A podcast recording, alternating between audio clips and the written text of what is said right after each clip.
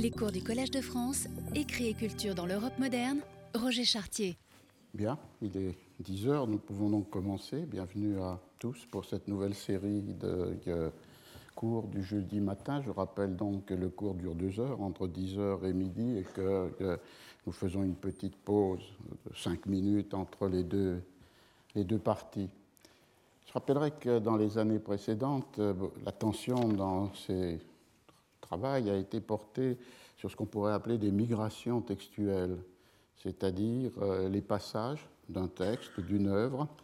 d'une langue à une autre, de là évidemment l'importance de la ou des traductions, d'un genre à un autre, par exemple entre euh, le roman et le euh, théâtre, ou bien encore d'un contexte historique à un autre. Je rappellerai seulement quelques-unes des études de cas qui ont voulu marquer ces migrations textuelles. Lorsque l'on parle de la traduction, euh, j'y reviendrai peut-être euh, euh, cette année, par exemple, la traduction de Gracian, L'Oraculo Manual y Arte de Prudencia en français, qui transforme profondément le sens du texte. Lorsque l'on parle de, migration entre genres, toutes les conférences ou tous les cours voués aux adaptations théâtrales du Quichotte depuis la France du XVIIe siècle jusqu'au Portugal du XVIIIe en serait comme une euh, euh, illustration, ou bien encore le passage de la chronique historique à la forme théâtrale.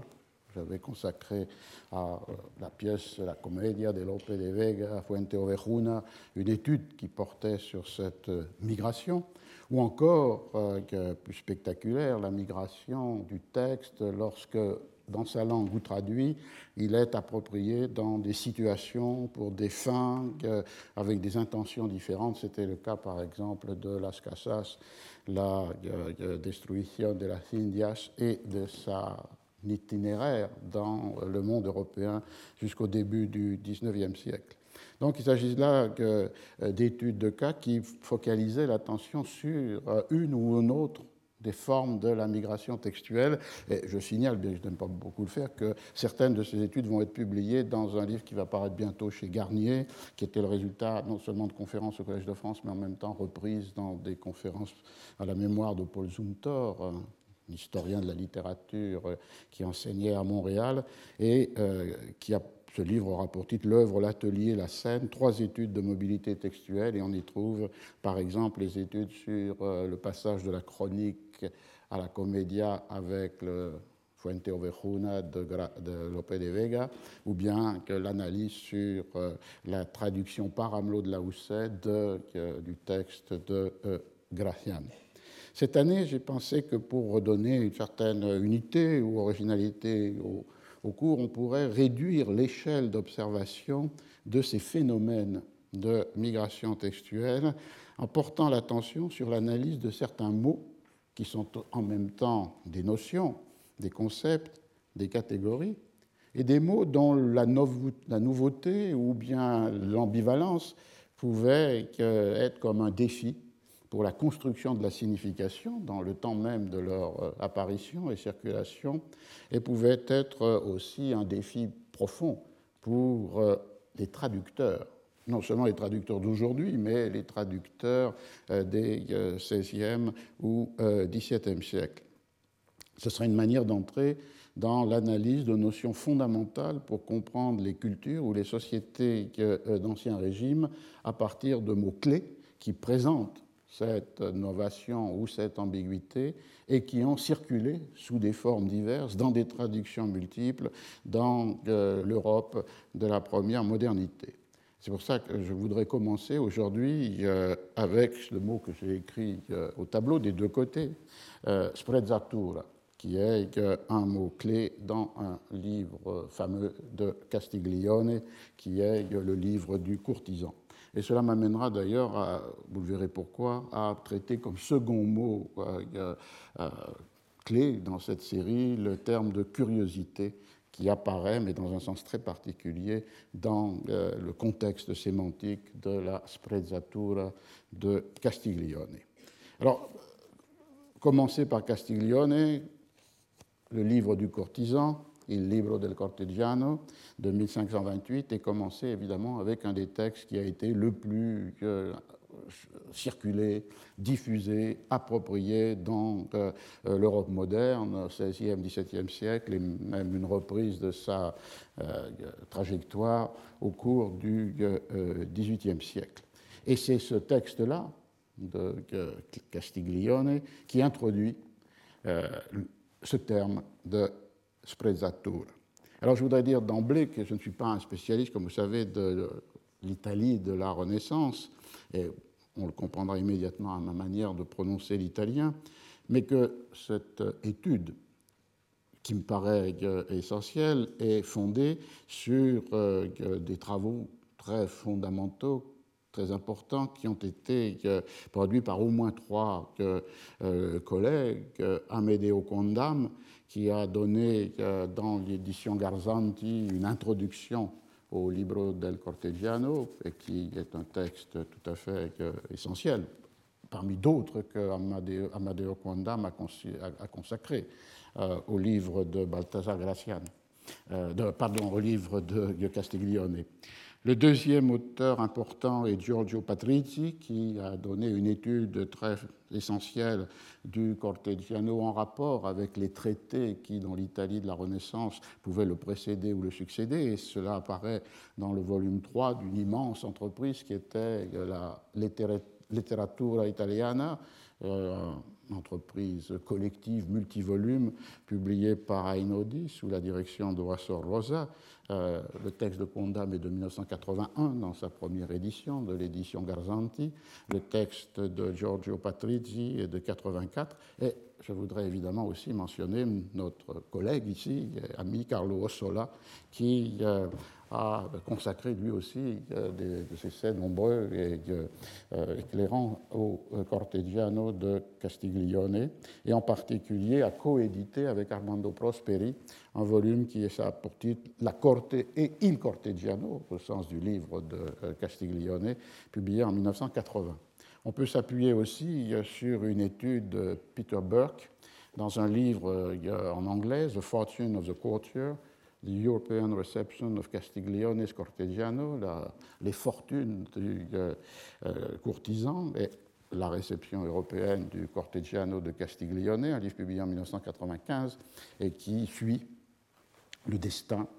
comme dans ses études de fortuna d'une œuvre qui sont chères à la tradition italienne, le destin du Cortegiano depuis la première édition de Venise en 1528 jusqu'au XVIIIe euh, ou même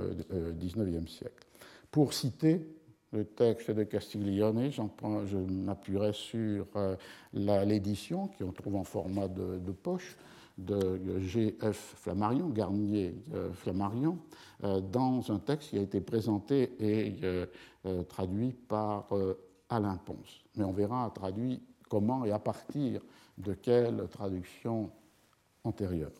Donc c'est appuyé sur ces classiques et d'autres, mais que je peux bâtir cette euh, analyse euh, euh, du texte de Castiglione avec la focalisation, pas du tout une prétention à une analyse exhaustive de ce texte aux multiples aspects, mais avec une attention focalisée sur ce qui a fait peut-être sa réception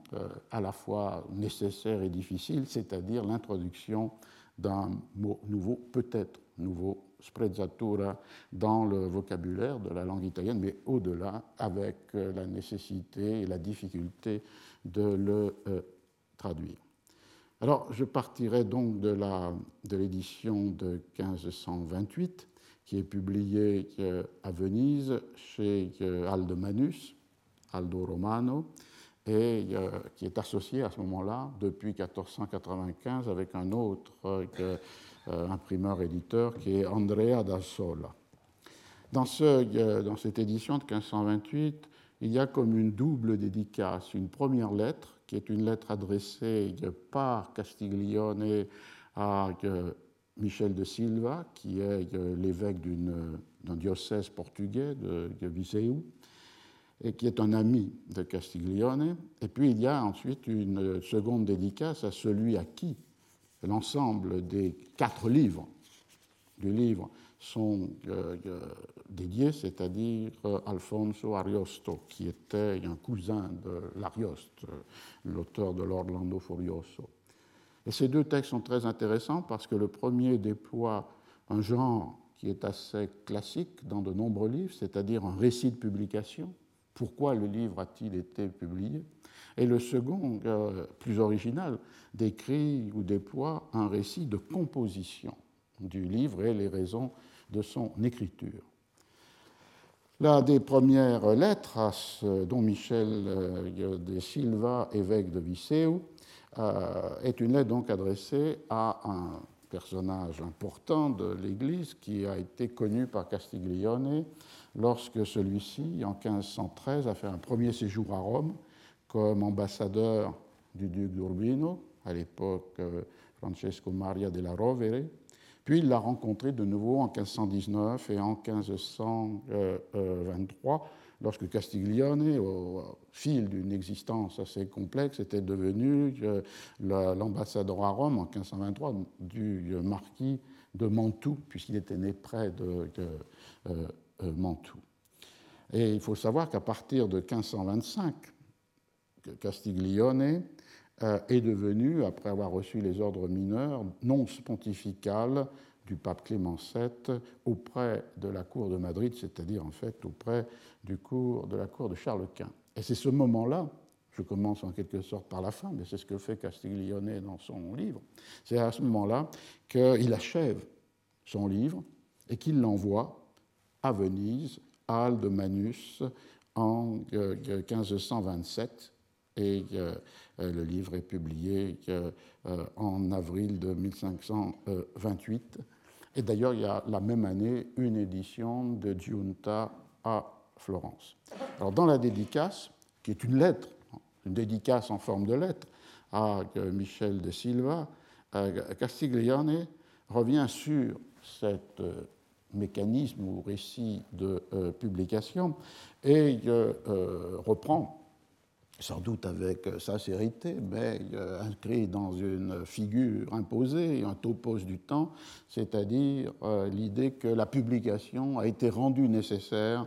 parce que l'auteur craignait que, que, la publication par lui-même de son texte soit devancée par la publication de quelqu'un qui possédait un manuscrit. Et donc du coup qui aurait fait circuler sous la forme imprimée un texte qui n'avait pas été révisé, corrigé, qui était fautif et non euh, corrigé. Ceci étant possible, évidemment, puisque nous sommes dans un temps où euh, le concept de propriété euh, littéraire n'existe pas, et que donc si un libraire ou un imprimeur éditeur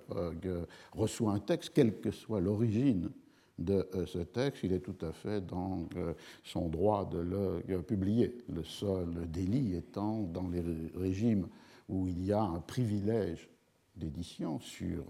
un texte pour une durée donnée serait qu'un de ses confrères s'empare du texte en brisant ou en violant ce privilège. Mais du point de vue des auteurs, il n'y a pas de propriété littéraire et donc ce, topos, qui est en même temps sans doute une réalité, de la devancer une publication non contrôlée, est euh, extrêmement euh, fréquent. Alors voilà comment Castiglione le met en scène dans sa euh, dédicace au révérend et illustre seigneur Don Michel de Silva, évêque de Viseu. me trouvant donc en Espagne, donc depuis 1525, et ayant été averti d'Italie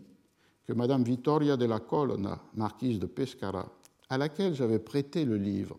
en avait, contre sa promesse, fait transcrire et copier une grande partie, je ne pus m'empêcher d'en être quelque peu fâché, craignant beaucoup d'inconvénients qui peuvent survenir en semblable cas. Néanmoins, je me fiais à l'esprit et à la prudence de cette dame, dont j'ai toujours eu la vertu en vénération comme étant chose divine, pour empêcher qu'aucun préjudice ne me vînt d'avoir obéi à ses commandements. Enfin, je sus que cette partie de mon livre se trouvait à Naples, entre les mains de nombreuses personnes, et comme les hommes sont toujours désireux de nouveautés, on pouvait penser que ces gens-là allaient essayer de la faire imprimer. En raison de quoi, effrayé de ce danger, je résolus de revoir incontinent dans le livre le peu que me permettait le temps dont je disposais, dans l'intention de le publier, aimant mieux le laisser voir insuffisamment corrigé de ma main que totalement massacré par la main d'autrui. Ce récit de publication se fonde sur un phénomène classique qui est l'envoi par un auteur d'une copie manuscrite de son œuvre, soit, on le verra, à des amis proches, soit à des euh, euh, grands, des aristocrates, des protecteurs possibles. Et dans ce cas-là, Vittoria dalla Colonna, qui était elle-même poétesse à Naples et marquise de Pescara. Contre sa promesse, elle a fait copier euh, le livre et contre sa promesse, ce livre copié a été copié en de multiples copies, puisque, dit euh, Castiglione, il se trouve dans les mains de nombreuses personnes, molti, dans le texte italien. Et donc c'est un risque pour lui de voir l'un de ses détenteurs d'une des copies de ce manuscrit de euh, le faire publier avant même qu'il ait euh, pu y introduire lui-même les dernières corrections. Et c'est pourquoi il parle de cette, je reviendrai, cette partie une partie de mon livre se trouvait à Naples, considérant que depuis la circulation de cette copie du texte, lui-même a travaillé sur le texte, et donc euh, le texte est plus complet, plus développé que celui qui était entre les mains de la marquise de Pescara. Donc du coup, euh, il a, durant son séjour à Madrid, à partir de 1525, euh, révisé son texte et finalement, euh, devant cette crainte, abrégé le travail sur le texte pour envoyer un état qu'il considère comme non pas parfait, mais pour le moins le plus proche de ce qui serait son livre, et l'envoyer donc à Aldomanus à Venise. Dans ce récit de publication, ce qui est une touche particulière, c'est le fait qu'à Madrid, en Espagne, en relisant son texte pour y introduire les corrections qu'il pensait euh, nécessaires, Castiglione a été euh, envahi par euh, la mélancolie et par le sentiment de la mort puisque euh, son euh, livre est, comme vous savez peut-être, en quatre parties, la transcription d'un échange, d'une conversation entre euh, des courtisans, qui sont ceux d'Urbino, et que ces quatre parties correspondent à quatre soirées dans lesquelles des thèmes successifs sont abordés par la conversation de ces courtisans euh, d'Urbino. Et relisant son texte, le sentiment d'une lecture habitée par la mort envahit euh, Castiglione. Dès la première page, aussitôt que je vis le titre, je fus pris d'une grande tristesse qui, à mesure que j'avançais, s'accrut beaucoup, me souvenant que la plus grande partie de ceux qui sont introduits dans ces discours étaient déjà morts. Donc, c'est quelque chose qui est écrit entre 1525 euh, ou 1526, enfin même plutôt 26-27, cette lettre à Viseo, mais les conversations qui sont supposément transcrites euh, dans le livre, elles euh, sont de 1507, lors du principat du, duc d'Urbino antérieur à Rovere. Montefeltro. Et donc il y a une distance temporelle qui existe entre 1507, date des conversations, et 1527, date de l'envoi du livre à euh, Venise et peut-être de l'écriture de cette lettre. Et dans ce temps, la mort a fait les ravages, puisque, énumérant tous ceux qui sont euh, morts, euh, Castiglione énumère Alfonso Ariosto, qui est le dédicataire des quatre euh, livres, qui est mort en 1525, le duc euh, euh, Julien de Médicis, dit le Magnifique, qui est mort en 1516, Bernardo de Bibiena, cardinal, auteur d'une pièce, la Candelaria célèbre, mort en 1520, Ottavio Fregoso en 24, et la duchesse d'Urbino, qui tient un rôle central dans le livre, Elisabetta Gonzaga, qui est mort en 1526. Il y a donc là une. Et c'est à elle d'ailleurs que sont consacrés les les lignes les plus fortes de ce mémorial que devient le livre et de cette réflexion sur la mort.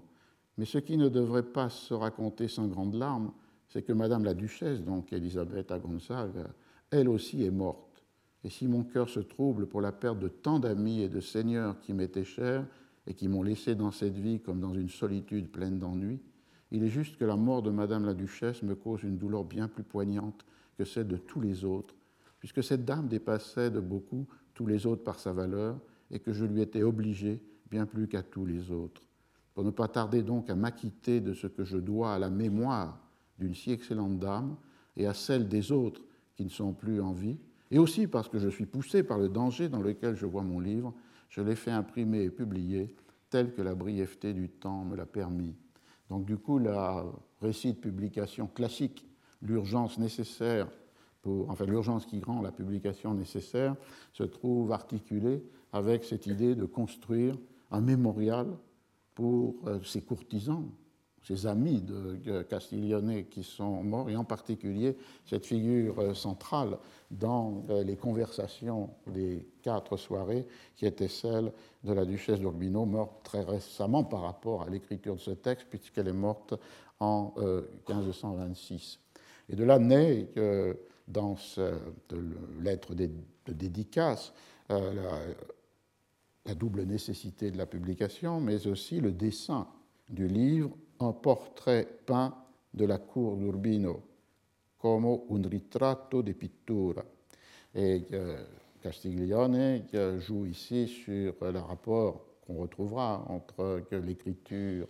et euh, l'image, disant que lui n'est pas un Raphaël ou un Michel-Ange et qu'il ne va pouvoir seulement tracer des lignes principal de ce portrait, ritratto, de la cour d'Urbino sans pouvoir lui donner les couleurs ou les perspectives que, les grands peintres lui donneraient, ce qui est déjà introduire un thème fondamental du livre, au-delà du livre, de la première modernité, c'est-à-dire la pensée de l'équivalence entre le discours et l'image, mais avec évidemment aussi une euh, différence qui est euh, ici donnée comme euh, le discours trace des trames, des lignes, mais ne peut ni rendre les couleurs, ni introduire la perspective qui sont ceux des peintres. Donc le livre devient un, mémorial et finalement ce qu'il l'ombre qui se porte sur lui, c'est euh, en quelque sorte l'image ou la souvenir ou la trace d'un monde perdu, 20 ans auparavant, 1507-1527. Et ce monde perdu, euh, euh, il est un monde perdu non seulement par la mort des protagonistes, de la plupart des protagonistes des conversations, mais évidemment, il est aussi comme inscrit sur une toile de fond, qui est le monde italien qui a été détruit par euh, les guerres d'Italie et euh, par les ruines. Dans euh, cette dédicace, Castiglione l'évoque lorsqu'il mentionne, à cause des guerres et des ruines subies par l'Italie, se sont opérés des changements dans la langue, dans les édifices, les habits et les coutumes, comme si ces 20 années avaient été la césure dans, dans le, monde italien et que sont perdues et l'indépendance des États euh, souverains, euh, les pratiques de sociabilité, voire même les transformations de la langue. C'est sur cette trame de fond que s'inscrit euh, ce livre rétrospectif. D'autre part, évidemment, cette, euh, cette hantise, de,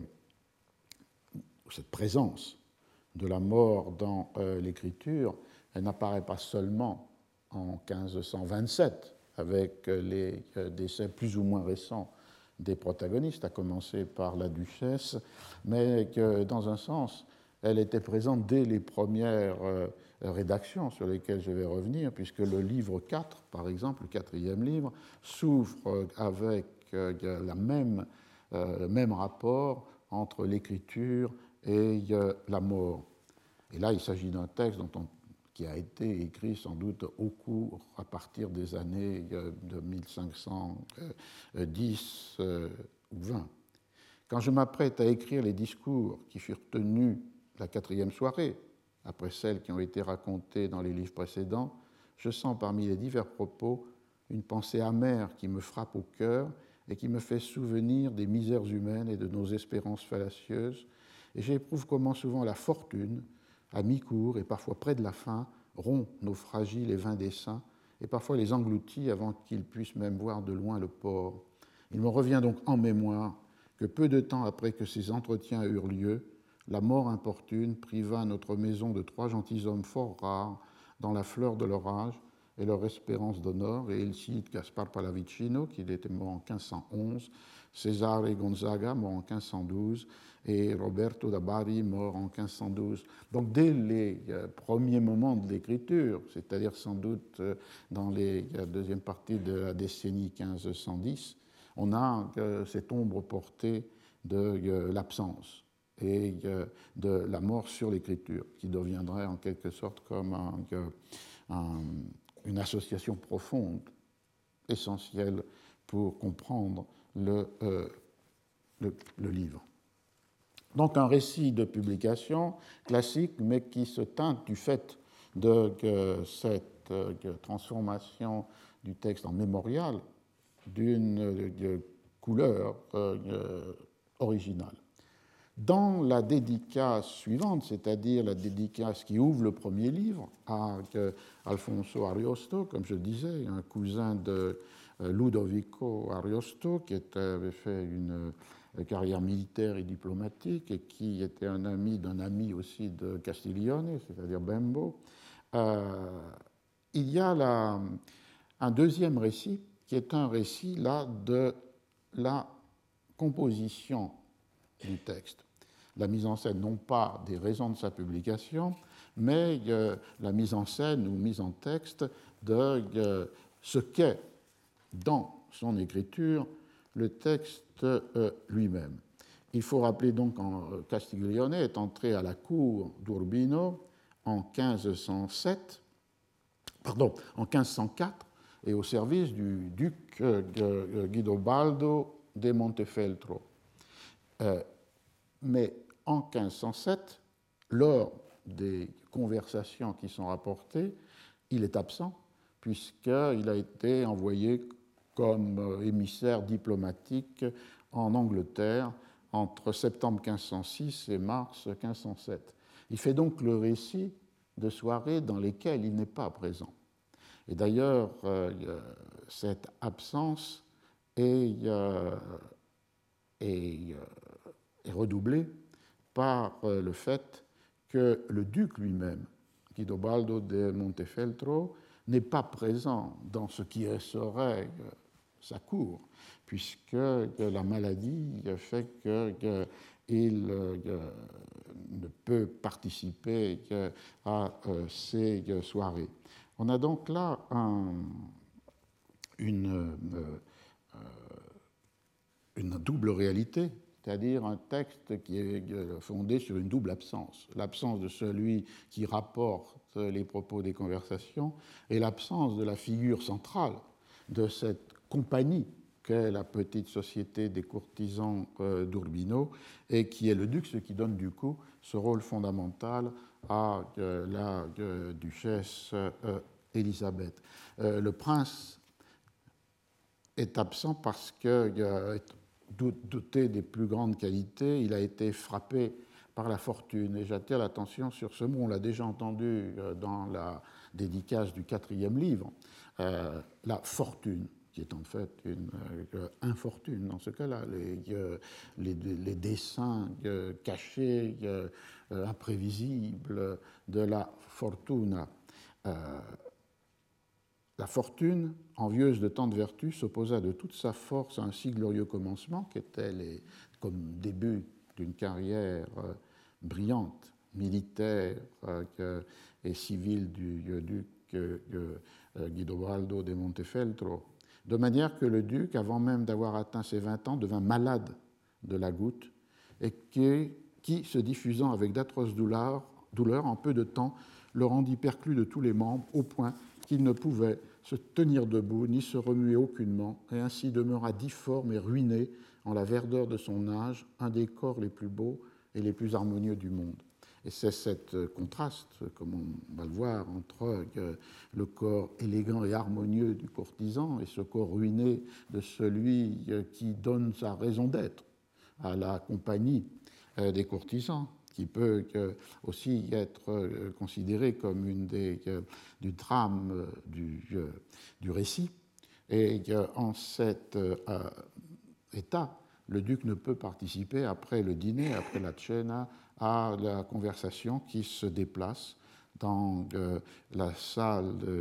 des veillées, qui est un espace euh, entre la salle officielle du, trône, de réception euh, de la, à Urbino, et dans les appartements privés. Il y a donc une sorte de zone intermédiaire où se réunit la petite compagnie des courtisans autour de la duchesse Elisabetta et autour de sa première dame d'Atour, qui a un rôle euh, décisif dans les conversations et qui est euh, Emilia Pia. Et dans cette euh, société, à ce moment-là, l'égalité est établie. il n'y a pas de hiérarchie des rangs, ni pour se situer, ni pour intervenir la, description euh, fait que, chacun, euh, l'ordre était tel qu'aussitôt que l'on était arrivé devant Madame la Duchesse, chacun se mettait à s'asseoir comme il voulait, ou comme le hasard le disposait, en cercle. Et en s'asseyant, on était séparés, un homme et une femme, autant qu'il y avait de femmes, parce que le nombre des hommes était presque toujours beaucoup plus grand. Puis on se gouvernait comme il plaisait à Madame la Duchesse, qui le plus souvent en laissait la charge à Madame Emilia. On trouve euh, une structure qui finalement va être celle des euh, formes de sociabilité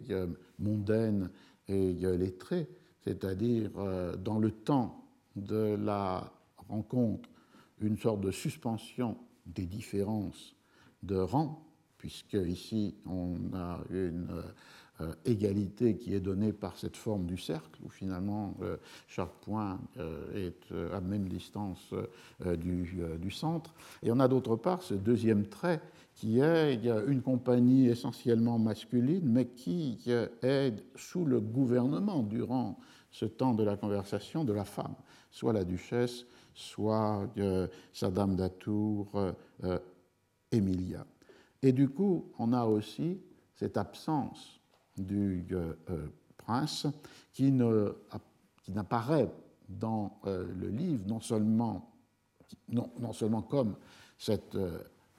présence absente, mais qui est la raison d'être de la compagnie, mais apparaîtra aussi dans le quatrième livre, celui où l'attention est portée sur un des rôles du courtisan, c'est-à-dire d'être un conseiller avisé du, euh, du prince. Cette euh, situation, euh, elle entraîne le récit de composition du texte tel que le mène Castiglione, puisque évidemment il y a des chaînes de médiation entre les conversations de 1507 auxquelles il n'a pas participé, et d'autre part la dernière état de la rédaction du livre en 1527. Je cite, c'est donc dans la dédicace à Alfonso Ariosto dans le premier livre. Nous ne suivrons dans ces livres, les quatre livres du livre, aucun ordre certain ni aucune règle faite de préceptes distincts comme ceux dont on a plus souvent l'habitude de se servir quand on veut enseigner quelque chose que ce soit, mais à la manière de nombreux anciens, et renouant avec d'agréables souvenirs, nous rapporterons quelques propos qui ont été jadis tenus sur ce sujet par certains hommes très remarquables. Et bien que je n'y fusse pas présent, parce que j'étais en Angleterre quand ils furent prononcés, je les ai entendus peu après mon retour de la bouche d'une personne qui me les a fidèlement racontés, et je m'efforcerai de les rappeler avec exactitude autant que ma mémoire me le permettra, afin que vous sachiez ce qu'ont cru et jugé en cette manière des personnages dignes des plus grands éloges, au jugement desquels, en toute chose, on pouvait indubitablement se fier. La manière dont il est question, c'est celle de la manière de la matière dont il est question, c'est la matière euh, du livre lui-même, c'est-à-dire le portrait du euh, courtisan parfait. Mais donc il y a là comme un, récit qui commence avec les paroles vives échangées durant les quatre soirées, mais évidemment à jamais euh, perdues et dont Castiglione n'a pas été le témoin, mais qui lui ont été rapportées par la bouche d'une personne qui les a fidèlement reproduites mise en mémoire par Castiglione, et cette descente dans sa mémoire lui permet de rédiger les textes de la euh, conversation. Il y a donc un enchaînement entre euh, conversation, récit, mémoire, écriture. La publication de ces conversations ainsi euh, rapportées et euh, mise en mémoire, évidemment, on peut la dater du moment où, 1528, euh, le livre paraît à Venise, et en même année, comme je le disais, à Florence. Mais on peut aussi donner au mot publication un sens plus large que celui qu'on a l'habitude de lui donner, c'est-à-dire la publication euh, imprimée, puisque avant l'édition vénitienne, le texte, on l'a vu avec la marquise de Pescara a circulé et a circulé dans des états euh, successifs et dans des formes euh, euh, manuscrites. La pratique de faire circuler un texte manuscrit, non seulement pour le donner en hommage ou en dédicace à des personnes de qualité,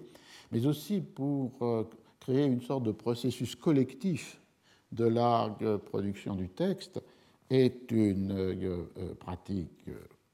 classique.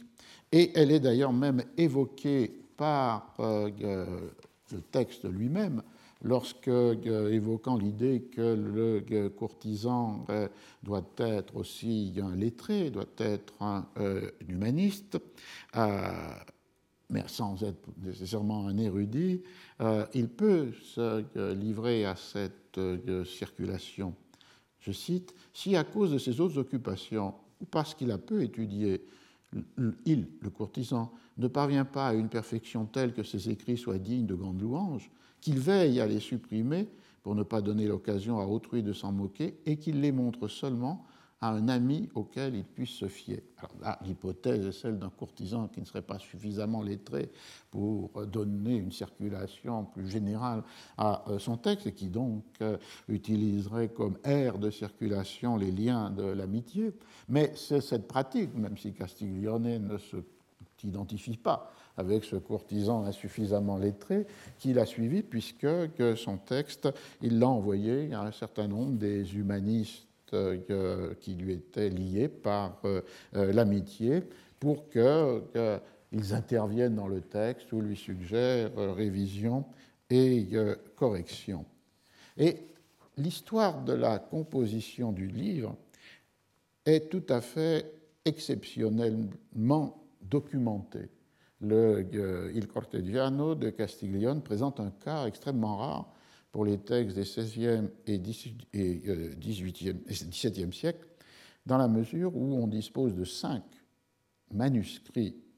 du euh, texte qui ont été étudiés avec beaucoup de précision et de savoir par Amedeo Condam. Euh, alors que euh, et ces manuscrits appartiennent aux trois grandes catégories de manuscrits, c'est-à-dire un manuscrit autographe, des copies assuré par des scribes ou des secrétaires, et finalement le manuscrit qui a servi de copie d'imprimerie pour euh, l'atelier d'Aldemanus. Ces trois formes de manuscrits, autographe, de copiste, d'atelier, sont en général totalement absentes pour la plupart des textes dont j'ai parlé jusqu'à maintenant dans ces cours. Il y a là une situation tout à fait exceptionnelle, non pas nécessairement dans sa réalité, mais dans ses traces et sa documentation.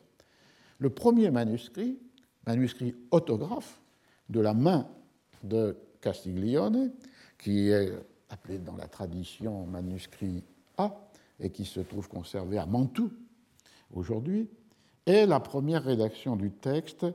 que l'on estime avoir été commencée, d'avoir été faite entre 1513 et 1514, sans doute euh, donc avec une distance de 7 à 8 ans par rapport aux conversations euh, qui sont rapportées, et euh, sans doute à partir d'un cahier ou deux cahiers de notes que Castiglione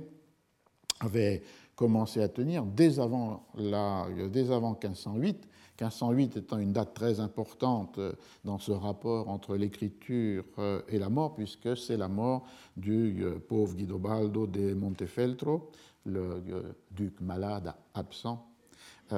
Et c'est le moment 1508 où Castiglione entre au service de celui qui l'enverra à Rome, c'est-à-dire le successeur de Montefeltro, Francisco Maria de la Rovere. et dès, là, dès ce moment-là, dans le récit rétrospectif de 1527, la mort est définie comme étant une première raison de euh, l'écriture. La lettre à Viseu, à l'évêque de Viseu, commence ainsi Quand le seigneur Guidobaldo de Montefeltro, duc d'Urbino, fut passé de cette vie à, en l'autre, c'est-à-dire en 1508, je demeurais avec quelques autres chevaliers qui l'avaient servi au service du duc Francesco Maria della Rovere, héritier et successeur de celui-ci dans l'État, et comme en mon esprit j'avais encore la mémoire fraîche des vertus du duc Guido et de la satisfaction que pendant ces années-là j'avais ressenti de l'aimable compagnie des personnes aussi excellentes que celles qui se trouvaient alors à la cour d'Urbino, je fus poussé par ce souvenir à écrire ces livres du courtisan, ce que j'ai fait en peu de jours avec l'intention de corriger avec le temps les fautes qui étaient venues de l'ardent désir que j'avais de payer bientôt cette dette. Mais la fortune, depuis déjà bien des années, m'a toujours accablé sous le poids de tâches si continuelles que je n'ai jamais pu prendre le temps de les mener au point dont mon faible jugement serait demeuré content. Vous voyez que dès la première rédaction, telle qu'elle est racontée en 1527,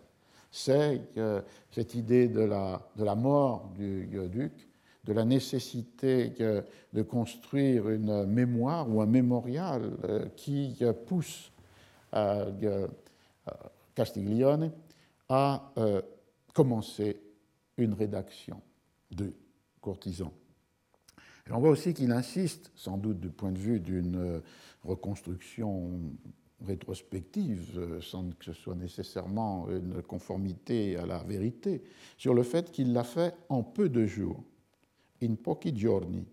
ce qui est euh, sans doute une manière de vouloir rapprocher dans ce récit de publication la date d'écriture, au moins de son commencement, et la date des euh, conversations, 1504, 1507-1508 mais aussi, sans doute, euh, comme on l'a vu peut-être tout à l'heure, vous l'avez entendu lors de la description du récit de composition, cette idée que le livre ne va suivre aucun ordre, qu'il n'est pas fait de préceptes, qu'il n'est donc pas un manuel. L'idée, sans doute, d'appliquer à sa propre écriture, rapide, libre, élégante dans son, euh, ou aiguë dans son euh, désordre quelque chose des vertus que l'on attend du euh, euh, courtisan. Et donc ici, il y a là une, une mise en scène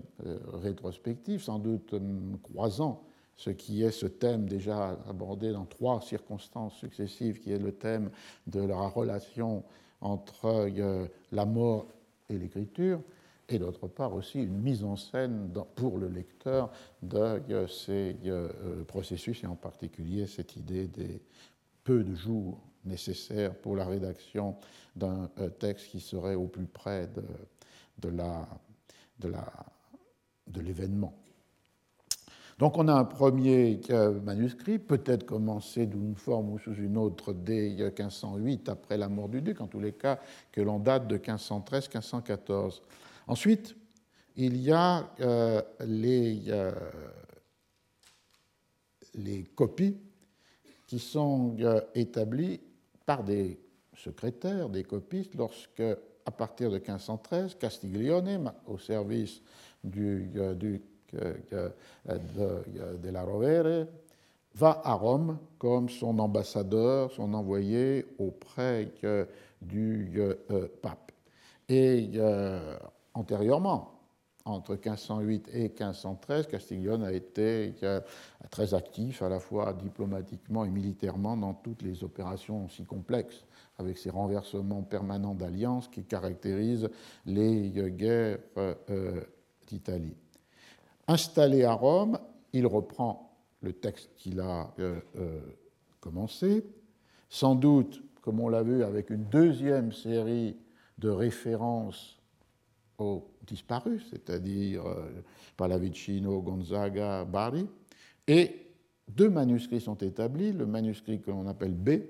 qui est de 1514-1515, un seul copiste,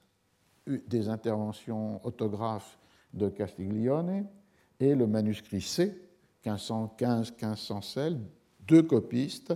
et des interventions non seulement de Castiglione, mais aussi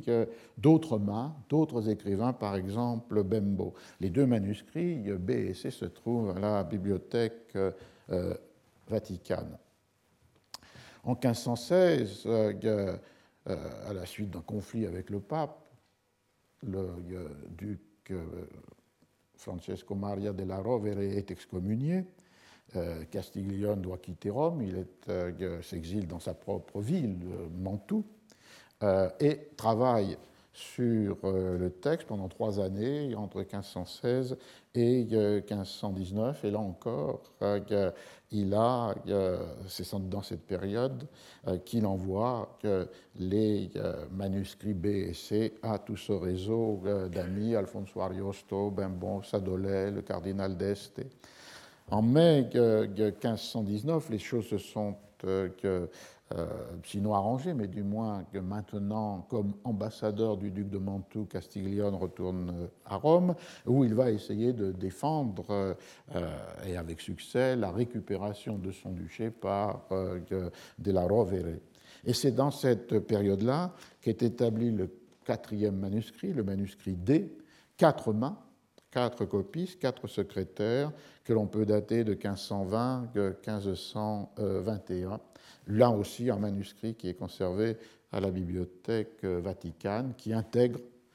des corrections, les révisions, les observations qui ont été faites sur les manuscrits B et C par Bembo, Ariosto, euh, Alfonso Ariosto ou Sadolet. Et on arrive finalement, après ces deux premières classes de manuscrits, un manuscrit autographe trois manuscrits de copistes, et pour deux d'entre eux de plusieurs mains, au dernier manuscrit, qui est conservé euh, à la bibliothèque laurentienne, à Florence, connu comme manuscrit L, qui aurait été terminé à Rome en mai 1524, mais plus que aurait, parce que là, dans ce cas-là, le copiste a daté son, euh, son travail, donc de mai 1524. C'est un manuscrit qui résulte du travail qu'a fait sur le manuscrit D. Castiglione lorsqu'il a passé du temps à Mantoue entre 1522 et 1523, et c'est ce manuscrit qu'il emporte avec lui euh, en Espagne. Et la plus grande transformation qui a fait l'objet d'infinis commentaires entre tous les manuscrits précédents jusqu'à D et ce manuscrit L, romain puis emmené en Espagne, c'est le fait que le livre trouve sa structure définitive en la séparation de ce qui était le troisième livre entre deux livres, le livre 3 et le livre 4, avec euh, des thématiques centrales, pas uniques, mais centrales, bien découpées. Le livre 4, comme je le disais, le courtisan comme conseiller euh, du prince, et le livre 3, la Donna del Palazzo, le, euh, portrait de la dame du palais idéal. Donc ce manuscrit en Espagne, comme on l'a vu, Castillon continue à travailler dessus jusqu'en 1527, au moment où il l'envoie sous la pression de la crainte d'une publication, où il l'envoie à Venise. Ici, on voit que, ce euh, manuscrit L est aussi un manuscrit rare en général, puisque les manuscrits utilisés par les ateliers d'imprimerie ont souvent, presque toujours, été détruits. C'est un thème que j'avais abordé dans des cours précédents, c'est-à-dire pourquoi il y a si peu de manuscrits d'auteurs ou de manuscrits d'œuvres antérieures au XVIIIe siècle. C'est parce qu'il y a un double processus de destruction. Lorsque un manuscrit est établi au propre par des copistes et des scribes, en général, le manuscrit autographe euh, perd tout intérêt et est détruit. Et d'autre part, lorsque un de ces manuscrits établis au propre devient la copie utilisée dans l'imprimerie, une fois que le livre est imprimé, le manuscrit est détruit ou réutilisé pour le papier, ce qui explique la rareté des manuscrits orthographes, mais aussi la relative ou grande rareté euh, des manuscrits euh, utilisés dans les imprimeries. Là, on a un cas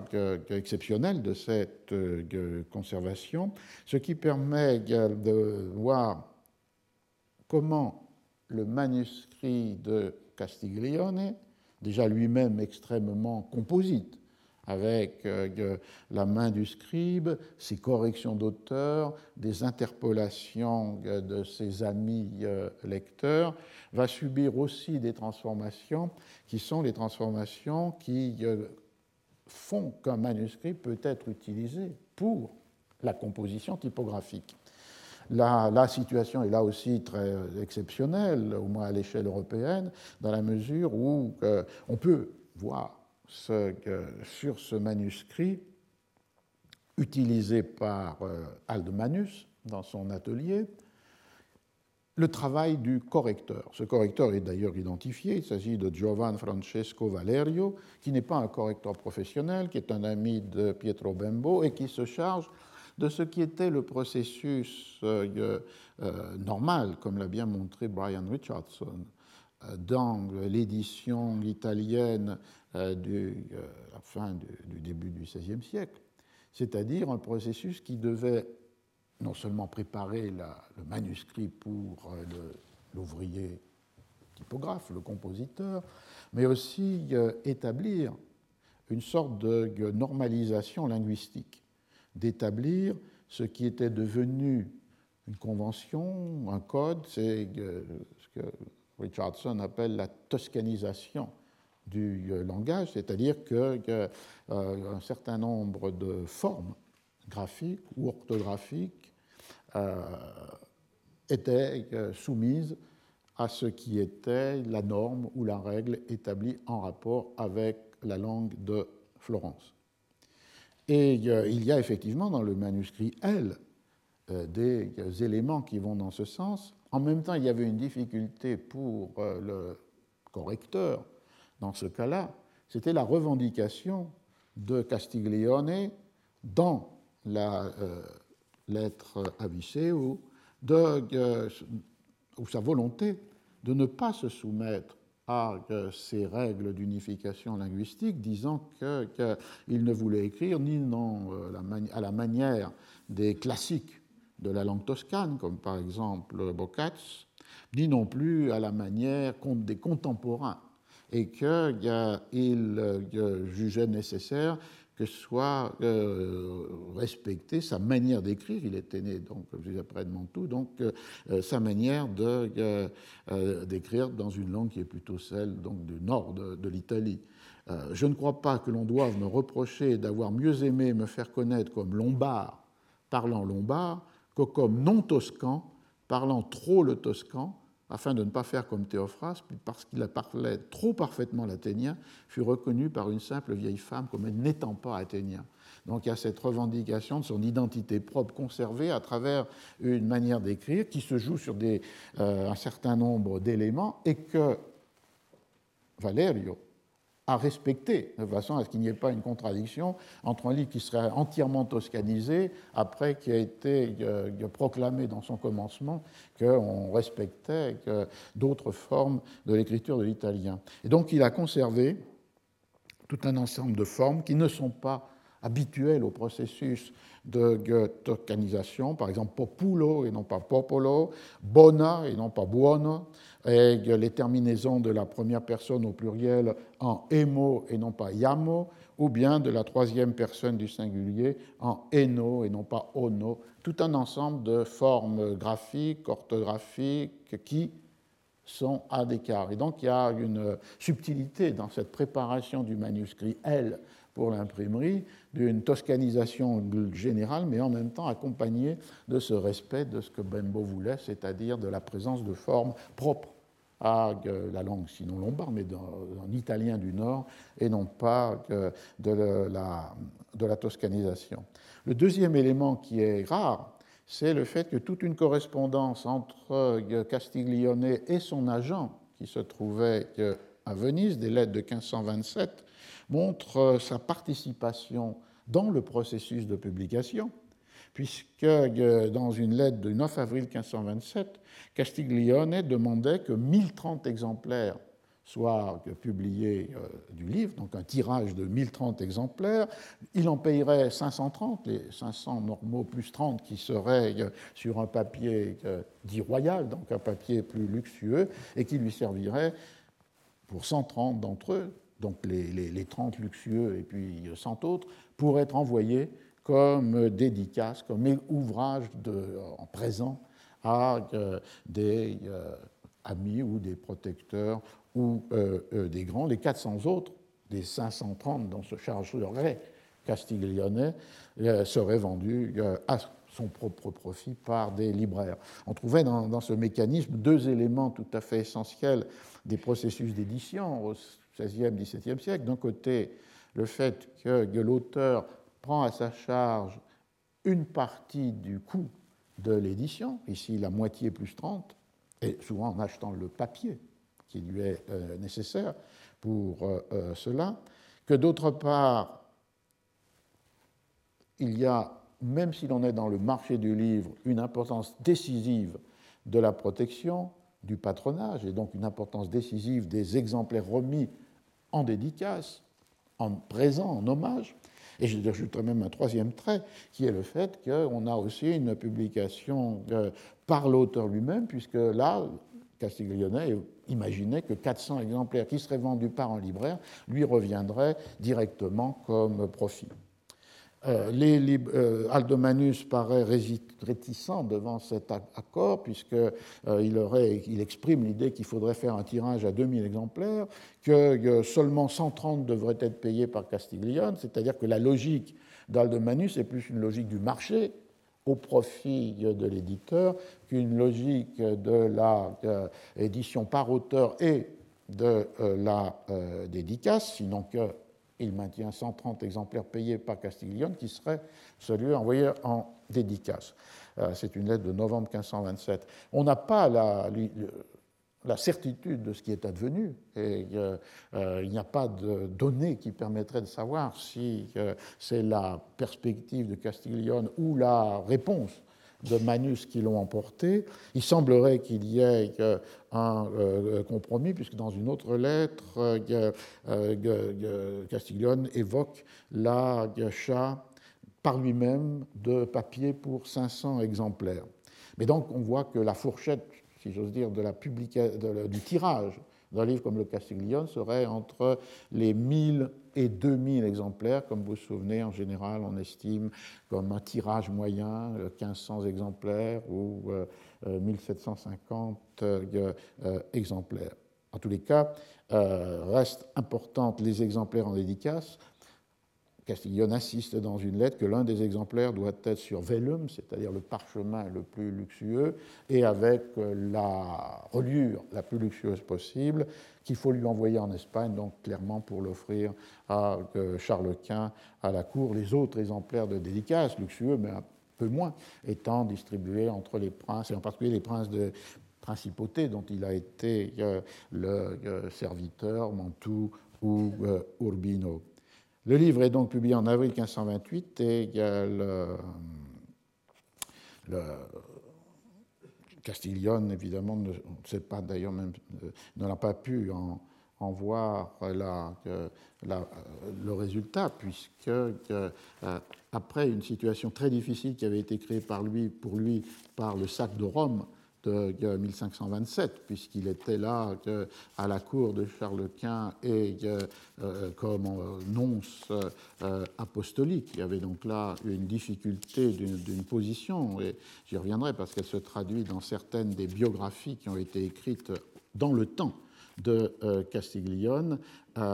il meurt le 8 février 1529 c'est-à-dire très peu de temps après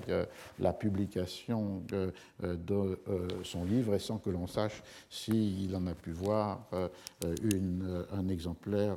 de l'édition telle qu'elle est sortie des, presses de, Venise. Donc voilà une première partie de ce récit. On peut peut-être en rester là et dans cinq minutes, à 11h05, je reprendrai avec le, le cœur du livre pour arriver à ce mot qui nous sert aujourd'hui d'objet d'étude et qui est sprezzatura. Donc on peut suspendre quelques minutes jusqu'à 11h05. Bien, nous pouvons reprendre. Donc, en arrivée, une fois mis en place ce double contexte, celui de l'écriture, de la rédaction, de la composition du texte, celui de la publication du livre, à cette euh, notion de sprezzatura. Elle apparaît au chapitre 26. Alors je dis tout de suite que les divisions qu'on trouve d'ailleurs dans les,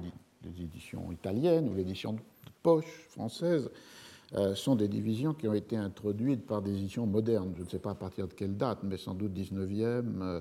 ou 20e siècle, de façon à scander le texte en unités textuelle plus limitée, alors qu'effectivement, évidemment, les éditions anciennes sont un texte en continuité pour chacun des quatre livres du euh, Cortegiano. Et euh, terme apparaît donc dans ce chapitre 26, euh, présenté ainsi, pour employer peut-être un mot nouveau. Per dire forse una nova parola. Et qui est présenté comme une règle universelle qui serait la caractéristique distinctive, essentielle, fondamentale du parfait courtisan, dont le, portrait en parole est l'objet de la conversation à partir du chapitre 13. Alors, il faut comprendre comment arrive cette question de, la, du portrait en parole, du, euh, euh, parfait courtisan. Elle arrive parce qu'auparavant ont été faites par les euh, courtisans rassemblés dans la compagnie de cette soirée première. Euh, plusieurs propositions de conversation ont été avancées, plusieurs conversations, plusieurs discussions qui auraient porté finalement sur une matière assez traditionnelles de ces compagnies euh, euh, lettrées qui reprennent un peu des cours d'amour médiéval et qui sont évidemment la matière galante, la matière euh, amoureuse. L'un des participants propose comme sujet de dire quelle vertu louable ou quel défaut excusable doit avoir l'être aimé. Un autre, ce que signifie la lettre S qui se trouve sur le pendentif que la duchesse porte au front,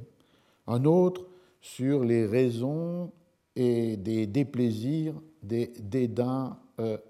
d'amour. Donc, toute une série de thèmes qui, auraient,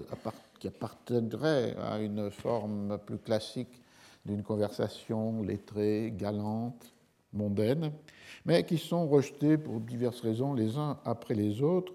jusqu'au moment où l'un des participants propose un autre jeu, puisque chacune de ces conversations est présentée comme un gioco, et non pas comme un traité, un manuel, un ensemble de préceptes. Et celui-là est Federico Fregoso qui propose le jeu suivant parce qu'il considère que si en quelques lieux se trouvent des hommes qui méritent d'être appelés bons courtisans et qui sachent juger de ce qui appartient à la perfection de la courtisanerie, l'on doit croire à bon droit qu'ils se trouvent ici. Pour donc faire taire beaucoup de sots qui, parce qu'ils sont présomptueux et ineptes, croient acquérir le nom de bons courtisans, je voudrais que le jeu, Joko, de ce soir fût tel qu'on choisit quelqu'un dans la compagnie à qui on donne la charge de former en parole un courtisan parfait, en spécifiant toutes les conditions et qualités particulières qui sont requises chez celui qui mérite ce nom. Et quand les choses ne sembleront pas convenir, qu'il soit permis à chacun de contredire, comme dans les écoles de philosophie, celui qui soutient les conclusions. Formar con parole un perfetto cortegiano. C'est donc là le, sujet qui est admis et qui, euh, la tâche en, est confiée à un autre des participants, Lodovico de Canossa, qui est un gentilhomme humaniste, euh, ami d'Erasme, détenteur, enfin possesseur d'une imposante euh, bibliothèque. On voit comment s'introduit l'idée du courtisan parfait comme euh, finalement une sorte de métadiscours, non pas les courtisans discutant sur euh, les sujets en particulier amoureux ou galants qui euh, sont leurs conversations ordinaires, subtiles, divertissantes, mais finalement les courtisans conversant sur eux-mêmes, sur ce qu'est l'idéal de la courtisanerie, puisque le mot existe euh, en, italien et qui a été respecté ici dans cette euh, traduction. Alors on voit qu'il y a donc plusieurs euh, originalités dans cette mise en scène du moment où arrive la conversation sur le courtisan parfait. La première, c'est évidemment l'opposition entre un jeu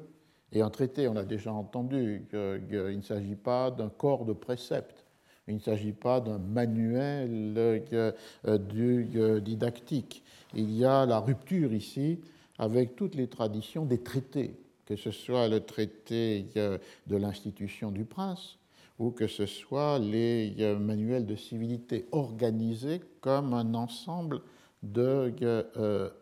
préceptes. On a donc une liberté de la construction, du ton, de l'échange qui est euh, là euh, donné. On voit aussi que le jeu implique des règles et que l'une des règles, c'est non seulement de pouvoir, mais de devoir contredire. À un moment donné, Charles Gonzaga, qui est un des participants, intervient et dit on ne devrait pas interrompre le cours de ce propos qui est tenu par euh, Ludovico de Canossa. On ne devrait certainement pas interrompre le cours de ce propos, mais si je me taisais, je ne me satisfaiserais pas à la liberté que j'ai de parler, ni au désir de savoir une chose. Et qu'il me soit pardonné si, alors que je dois porter la contradiction, je pose une question car je crois que cela m'est permis, à l'exemple de Messia Bernardo, qui, par un désir excessif d'être estimé bel homme, a contrevenu aux lois de notre jeu en posant une question et en ne contredisant point. La duchesse intervient. Vous voyez comment, d'une seule faute, il en, d'une seule faute, il en procède plusieurs. C'est pourquoi celui qui faute et donne le mauvais exemple, comme Messia Bernardo, mérite d'être puni non seulement de sa faute, mais aussi de celle des autres. Une des règles du jeu, c'est euh, d'apporter euh, la euh, contradiction et non pas d'intervenir pour donner son opinion ou pour, même poser une question, même si la règle est enfreinte et, avec ironie condamnée par la, la, duchesse. On est donc dans un jeu de paroles dans lequel la conséquence est le statut de ces paroles. Et ce qui renverrait justement à ce paradoxe. Le livre est publié sous le nom de Castiglione et Castiglione est absent du contenu du livre. C'est-à-dire que, comme le mécanisme que je décrivais, de cette parole rapportée que, fonde l'écriture de Castiglione, on se trouve là face à un autre élément du jeu, c'est-à-dire que, les opinions de Castiglione ne sont jamais exprimées en première personne. Elles sont ou occultées ou disséminées par la pluralité des interventions des euh, participants, et cette pluralité des interventions des participants étant régie par cette règle qui est la règle d'une affirmation qui doit être contredite. Il est donc euh, illusoire de euh, penser simplement, naïvement, immédiatement, que l'un des personnages est Castiglione, et que donc euh, ce que pense Castiglione serait représenté par exemple toujours par ce que dit Ludovico de Canossa. Et d'autre part, il est aussi illusoire de savoir quelle est, entre des propositions contradictoires, celle que le lecteur doit choisir s'il veut, veut, être fidèle à ce que pense Castiglione. On voit qu'il y a là une, question importante, puisque le livre va acquérir rapidement un statut de manuel de, la, du courtisan, alors que le jeu qui le fonde est un jeu dans lequel les opinions sont mobiles, fluides, derrière quelque chose qui a à voir avec euh, une mise en scène théâtrale. Les courtisans sont des personnes bien réelles, de chair et d'os, mais finalement agissent dans le livre comme des personnages de euh, théâtre. Et de la même façon que l'on ne peut pas déduire euh, de la, des personnages de théâtre et de leur dire ce que seraient les opinions du dramaturge, ici aussi, la euh, figure de Castiglione comme auteur du livre est euh, brisée, éclatée, démultipliée dans ses prises de parole euh, contradictoires, parce que c'est la règle de, des courtisans. On voit donc qu'il y a là une, une, une raison d'ailleurs du choix du dialogue, qui est un genre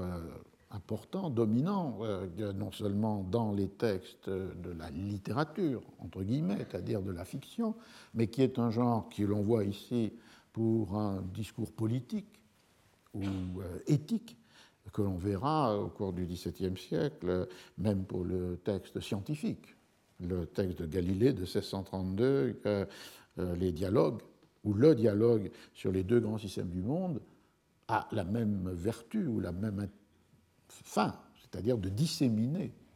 euh, l'opinion entre plusieurs euh, euh, protagonistes. On a donc là une première réalité qu'on ne peut pas oublier dans le commentaire du texte, c'est-à-dire qu'il s'agit d'un jeu, pas de préceptes, pas d'un manuel, et que donc les conséquences en sont sur la relation entre Castiglione comme l'auteur du livre et les courtisans comme auteurs de leurs opinions. Le deuxième élément très important dans ce passage, c'est cette idée de former par des paroles le portrait du courtisan parfait. Formar con parole un perfetto cortegiano. Parce qu'on retrouve là ce que j'essayais de dire tout à l'heure, c'est-à-dire l'idée d'un euh, système d'équivalence qui est celui sur lequel est fondé, établi le texte de Castiglione, mais beaucoup d'autres. C'est-à-dire un système d'équivalence, d'ailleurs euh, discuté dans le texte lui-même, entre euh, l'écriture et la parole,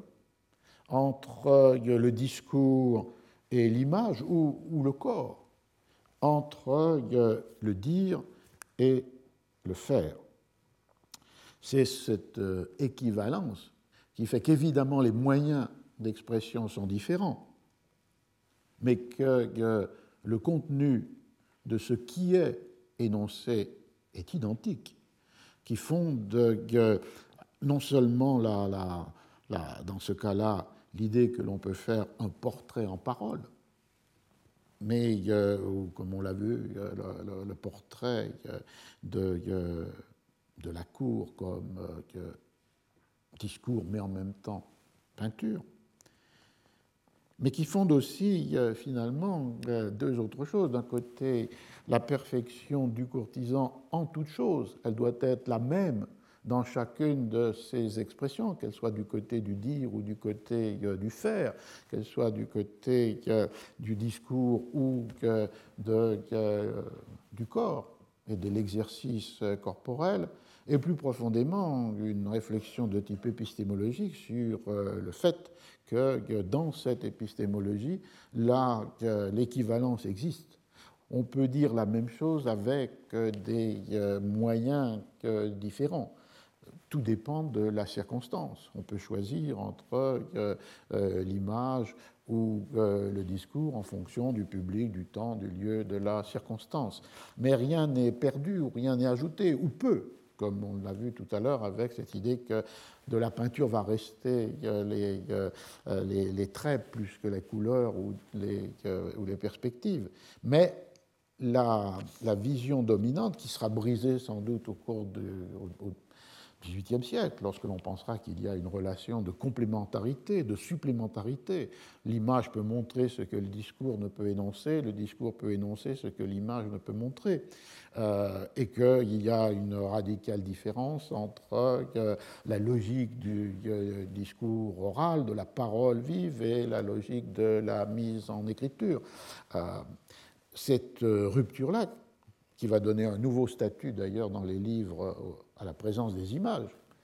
Elles ne sont pas là pour montrer ce que le texte énonce, mais justement pour euh, montrer ce que le texte ne peut pas énoncer. La simultanéité des opérations, par exemple, ou bien la prolifération infinie de détails pour une, euh, euh, d'une, scène.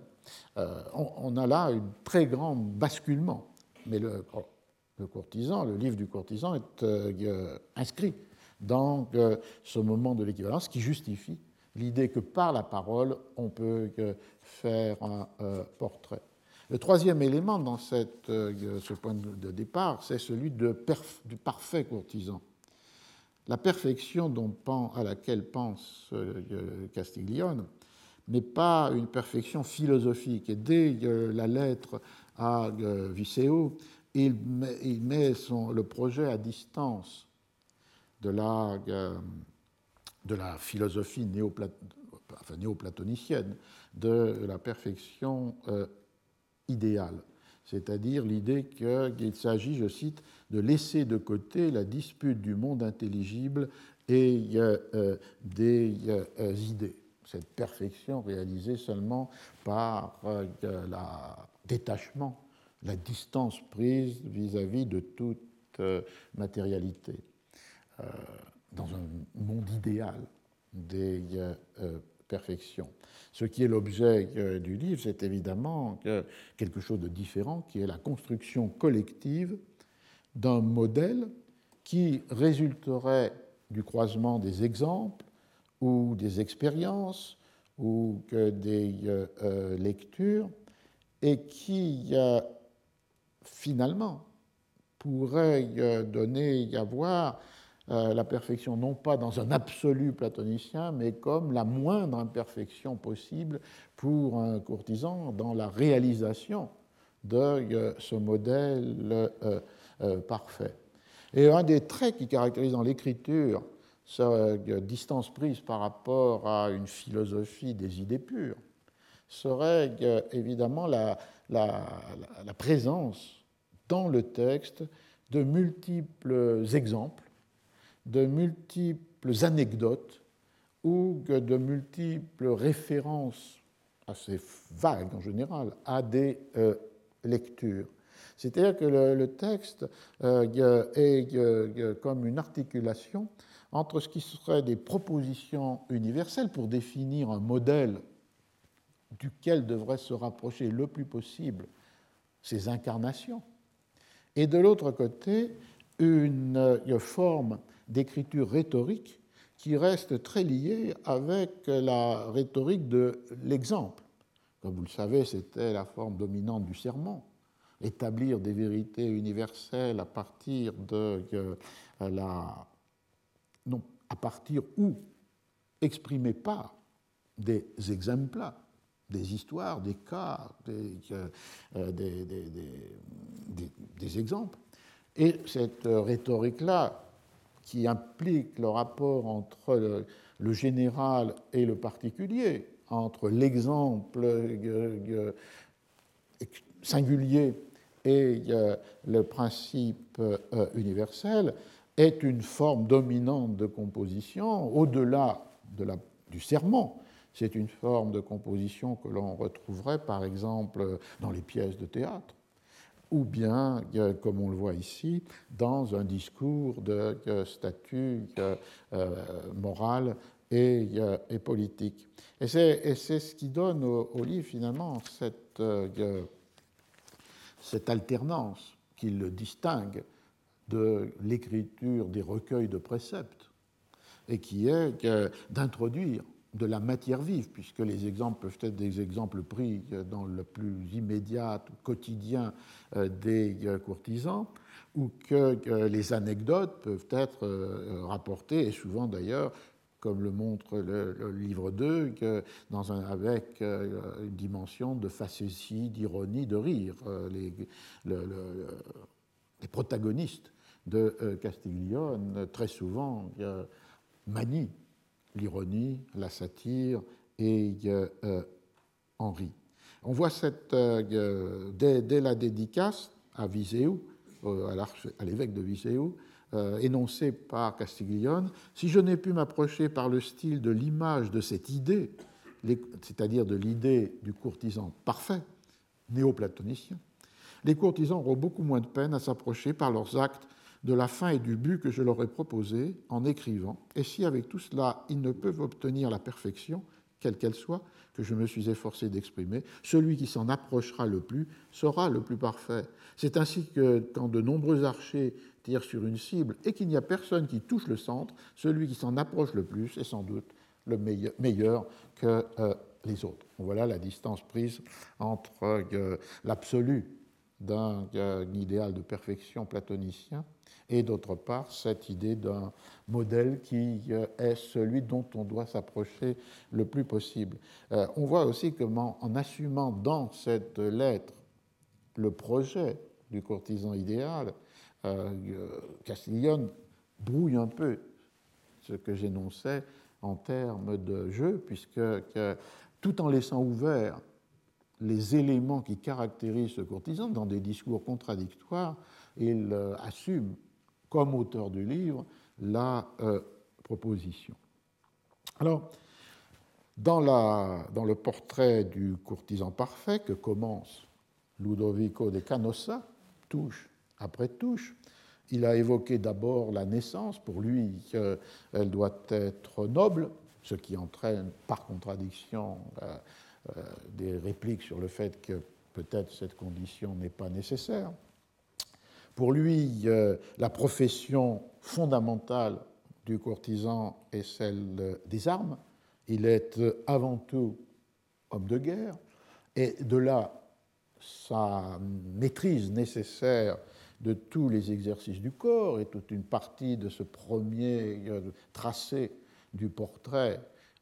est pour porter l'attention sur ce que doit être le courtisan euh, dans la capacité, la maîtrise des armes, dans euh, son monte des, euh, du cheval, à la chasse, dans,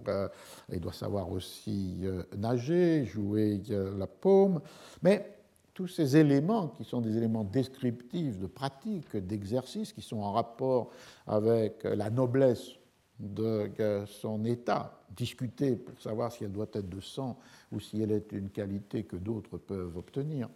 Et sa définition primordiale comme homme de guerre amène à l'idée qu'il y a un élément essentiel qui peut peut-être caractériser ou qui doit caractériser le courtisan, alors même que d'autres pourraient pratiquer les mêmes euh, exercices. Et cet élément euh, essentiel, c'est euh, euh, celui de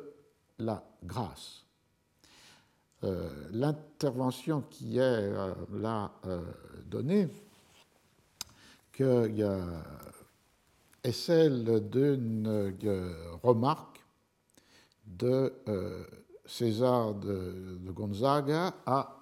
Ludovico de Canossa, qui est en train de tracer, de dessiner ce portrait. voilà ce qu'il énonce. Si j'ai bonne mémoire, il me semble, Seigneur Comte, le comte de Canossa, que ce, soit, que ce soir vous avez plusieurs fois répété que le courtisan doit accompagner ses actions, ses gestes, ses manières, en somme tous ses mouvements, de grâce. Et il me semble que vous considérez cela comme l'assaisonnement de toute chose, sans lequel toutes les autres qualités et dispositions n'ont qu'un peu de valeur. En vérité, je crois que chacun se laisserait aisément persuader de cela d'autant que par la force du mot, on peut dire que celui qui est pourvu de grâce est agréable. Mais du coup, il pose la question de cette grâce comme condimento, assaisonnement de toutes les euh, actions, les gestes, les mouvements. Il pose la question de savoir si cette grâce est un don de la nature qui serait lié à la naissance, ou si cette grâce peut être le résultat de l'application et du travail. Mais parce que vous avez dit que c'est là souvent un don de la nature et des cieux, et aussi que quand il n'est pas vraiment parfait, on peut l'augmenter grandement par de l'application et du travail, je dirais que ceux qui ont la chance de n'être riches d'un tel trésor, comme certains que nous voyons, me semblent n'avoir guère besoin en cela d'un autre maître, puisque cette bienfaisante faveur du ciel les guide, presque malgré eux, plus haut qu'ils n'avaient désiré, et les rend seulement agréables, non seulement agréables, mais admirables à tout le monde. C'est pourquoi je ne parle point de ce don, car il n'est pas en notre pouvoir de l'acquérir par nous-mêmes, mais ceux qui, par nature, sont seulement aptes à devenir gracieux par le travail, l'industrie et l'application. Je désire savoir par quel art, par quelle discipline, par quels moyens ils peuvent acquérir cette grâce, aussi bien dans les exercices du corps, dans lesquels vous estimez qu'elle est si nécessaire, qu'en toute autre chose qu'on fait ou qu'on dit. On voit donc que la question qui est là euh, posée, c'est donc une distinction entre euh, les courtisans pour qui cette grâce est naturelle, elle est un don, avec cette question de savoir si elle est intrinsèquement liée avec la noblesse, et ceux pour qui elle ne peut être, parce qu'imparfaite, que le résultat de ce qui est décrit comme euh, studio, fatica, industria, discipline, euh, la application et euh, travail. Ou bien arte, disciplina, modo, tous les termes qui renverraient à euh, un travail, un apprentissage, à une étude et finalement à une application. Et à partir de cette question posée par euh, Cesare Gonzaga, Lodovico euh, de Canossa va euh, suivre cette idée en montrant que, évidemment, la réponse à cette question, pour ceux qui n'ont pas la grâce naturelle, serait de suivre l'exemple des maîtres, avec une une remarque extrêmement euh, intéressante puisque ici s'opère en quelque sorte un déplacement sur les pratiques du corps, sur les manières d'être de ce qui était une technique fondamentale de la lecture, c'est-à-dire celle des euh, lieux communs. Je cite. Et quand il semble déjà avoir fait profit, donc celui qui suit l'exemple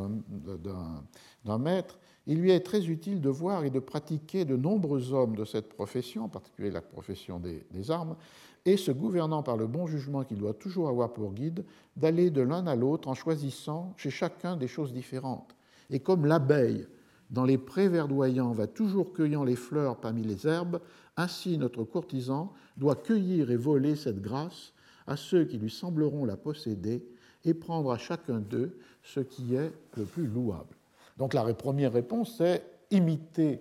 les maîtres, mais les imiter non pas avec cette idée qui serait d'imiter un maître, mais c'est pour ça que je parlais d'application euh, à l'état pratique de la technique des lieux communs, c'est-à-dire de prendre des extraits, comme on le fait dans euh, les textes, pour composer des recueils de ces lieux communs, rappelant qu'à la Renaissance, les lieux communs sont ce qu'il y a de plus universel, de plus sublime, de plus général. Ce sont les, vérités universelles dans les textes. Je renvoie au livre de Francis Goyet, le sublime du lieu commun, ce qui deviendra au cours du peut-être 18e, sûrement 19e siècle, le lieu commun comme ce qu'il faut éviter, le dictionnaire des idées reçues à la Flaubert, était à la Renaissance ce qu'il y a de plus puissant, de plus sublime dans un texte, c'est-à-dire une vérité universelle qui est la condition de compréhension des exemples ou qui peut être euh, déduite des, euh, des exemples. Donc, cette idée des lieux communs, elle était fondée sur l'idée qu'on lit les textes pour extraire et que ces extraits peuvent être ensuite rassemblés par le lecteur dans un cahier de lieux communs qui va lui servir pour écrire, enrichir, donner l'abondance à ses propres compositions. Eh bien, dans le cas de ce texte-là, on voit que c'est cette méthode-là qui est déplacée sur euh, l'imitation des maîtres, chacun des maîtres pouvant être euh, comme euh, un des, un des livres dans lesquels le courtisan va puiser des exemples particuliers et spécifiques. Et ce qui fait le lien, c'est évidemment la métaphore de l'abeille puisque dans la technique des lieux communs, la métaphore la plus fréquente était celle du lecteur comme abeille, l'abeille qui va de fleur en fleur, qui butine, qui ramène le pollen et qui le euh, dépose dans euh, euh, la ruche. Et donc le lecteur comme abeille ici est transformé en un observateur de ce qu'il y a de meilleur dans chacun des maîtres qu'il imite. Mais ce raisonnement-là, qui était une réponse finalement, pour ceux qui n'ont pas la grâce, l'acquérir suppose l'observation et l'imitation euh, des, euh, des, maîtres, va entraîner euh, sa propre limite, puisque on peut faire remarquer, comme le fait Canossa, que parfois cette imitation mal gouvernée, cette imitation besogneuse, servile,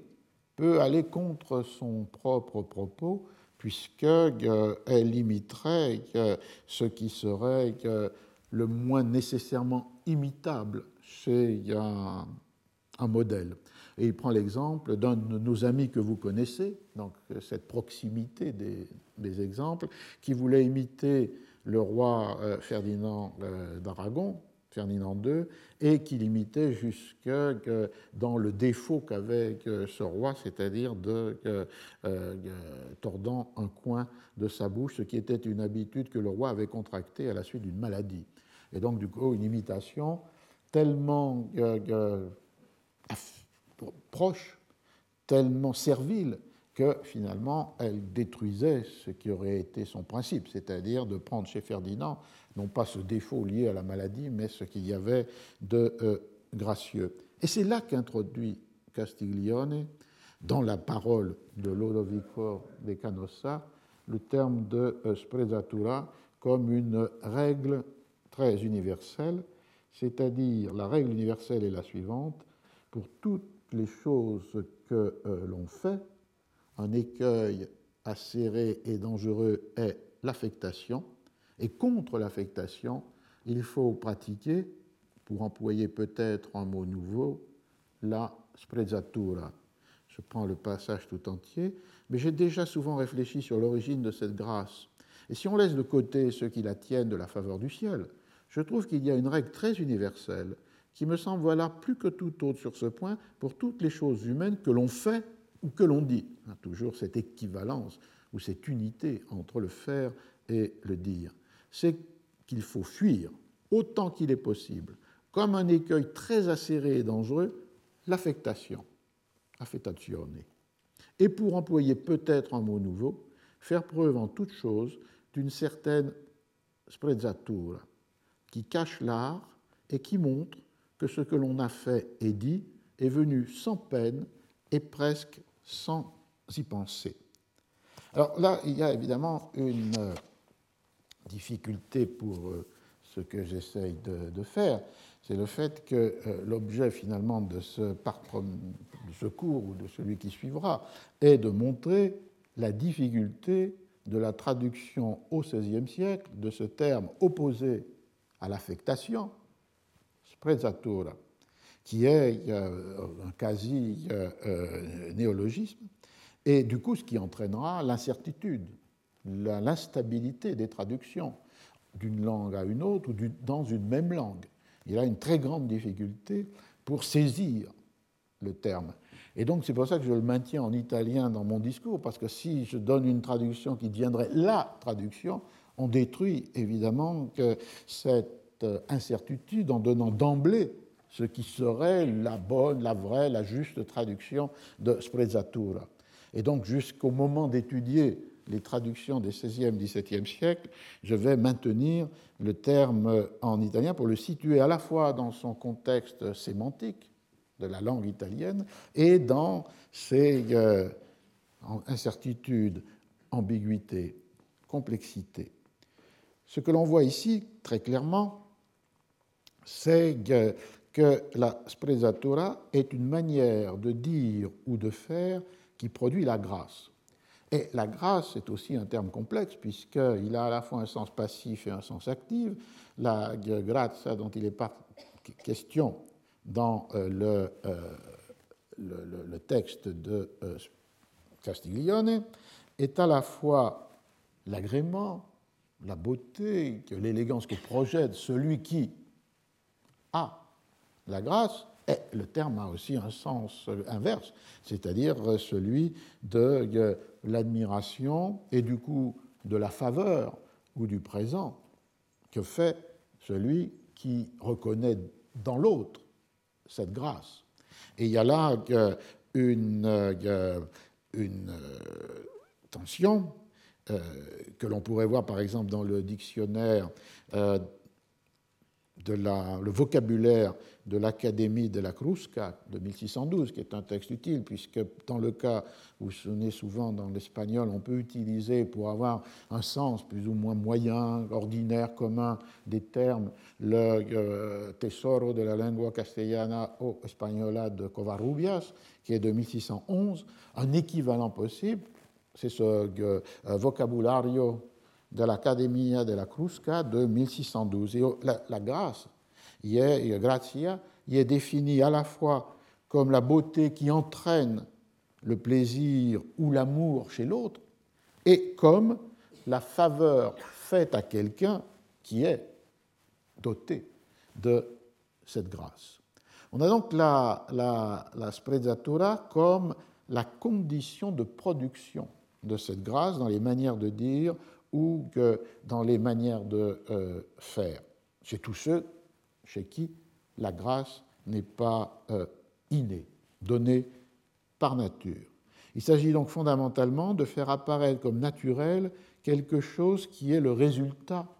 d'une application, d'un art, d'une discipline, d'une réflexion. Mais cet art, cette discipline, cette réflexion étant cachée et les choses sont faites non pas par une application affectée de cet art, mais comme le dit euh, le texte, comme si euh, cela était fait sans effort et quasiment sans y penser. On a donc là euh, une, une première réalité qui est, trouve son contraire dans le fait que si l'art se donne à voir comme art, si l'effort devient visible, Castillon écrit il sforzarse, montrer que l'on fait un effort pour être gracieux, euh, tout est ruiné et finalement ce qui est produit c'est le contraire de la grâce, ce qu'il appelle la disgrazia, c'est-à-dire euh, le manque de grâce qui produit le manque d'estime et donc le manque euh, d'admiration. Voilà qu'il y a là un premier dispositif qui est de considérer que la euh, sprezzatura est une manière d'accompagner ce qui accompagne, puisqu'on a vu la grâce et ce qui doit accompagner toutes les pratiques ou tous les dires, et pour ceux qui ne l'ont pas naturellement, la sprezzatura est ce qui accompagne cette grâce qui accompagne et qui doit cacher sous les apparences du naturel ce qui a été et est le résultat d'un apprentissage, d'un art, d'une euh, réflexion. Les choses doivent paraître comme faites sans y penser et comme faites sans efforts. Alors pourquoi euh, le mot euh, C'est-à-dire de construire pour Castiglione, avec le S privatif de l'italien, un mot qui se ramène évidemment au mot prezzare, qui veut dire estimer la valeur, apprécier. Et d'où le contraire, qui est n'attacher aucun prix, ne pas donner d'importance, mépriser, qui est sprezzare, avec le S privatif devant euh, le verbe prezzare, ou comme équivalent, lorsqu'il n'y a pas d'abréviation du S privatif, disprezzare. Et donc c'est autour de euh, euh, ce, verbe, donner de l'estime, donner de la valeur, estimer la valeur, et de son contraire, n'en pas donner, n'attacher aucun prix, ne montrer aucune importance pour une chose, disprezzare ou sprezzare, que se construit sprezzatura comme un, nom. Alors si on se réfère au, vocabulaire de l'Académie de la Crusca de 1612, on ne trouve pas sprezzatura, mais on trouve évidemment sprezzare, qui est euh, comme le contraire de prezzare ou pregiare, euh, donner du, euh, du,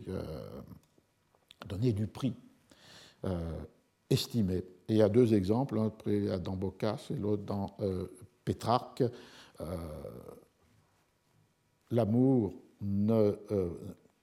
ne donne pas de prix, n'apprécie pas le frein de la raison. Euh, alors, du coup, la euh, sprezzatura est nécessaire car elle est le véritable art et le véritable art est celui qui ne paraît pas être art. Et c'est à cette condition-là que l'estime, la reconnaissance, la grâce faite est produite par euh, la grâce montrée. Dans le même chapitre, qui a défini cette opposition fondamentale entre l'affectation et la sprezzatura, euh, la thèse s'appuie sur un certain nombre de, preuves qui sont euh, les preuves livresques. Canosadi, euh, et je me souviens d'avoir lu jadis que certains anciens orateurs des plus excellents s'efforçaient en trop habileté de faire croire à chacun qu'ils n'avaient aucune connaissance des lettres, et en dissimulant leur savoir, ils faisaient croire que leur discours était fait très simplement, selon ce que leur suggérait la nature et la vérité, plutôt que l'étude et l'art, qui, s'ils avaient été reconnus, auraient mis le doute dans l'esprit du peuple, qui aurait craint d'être trompé par eux. Donc un exemple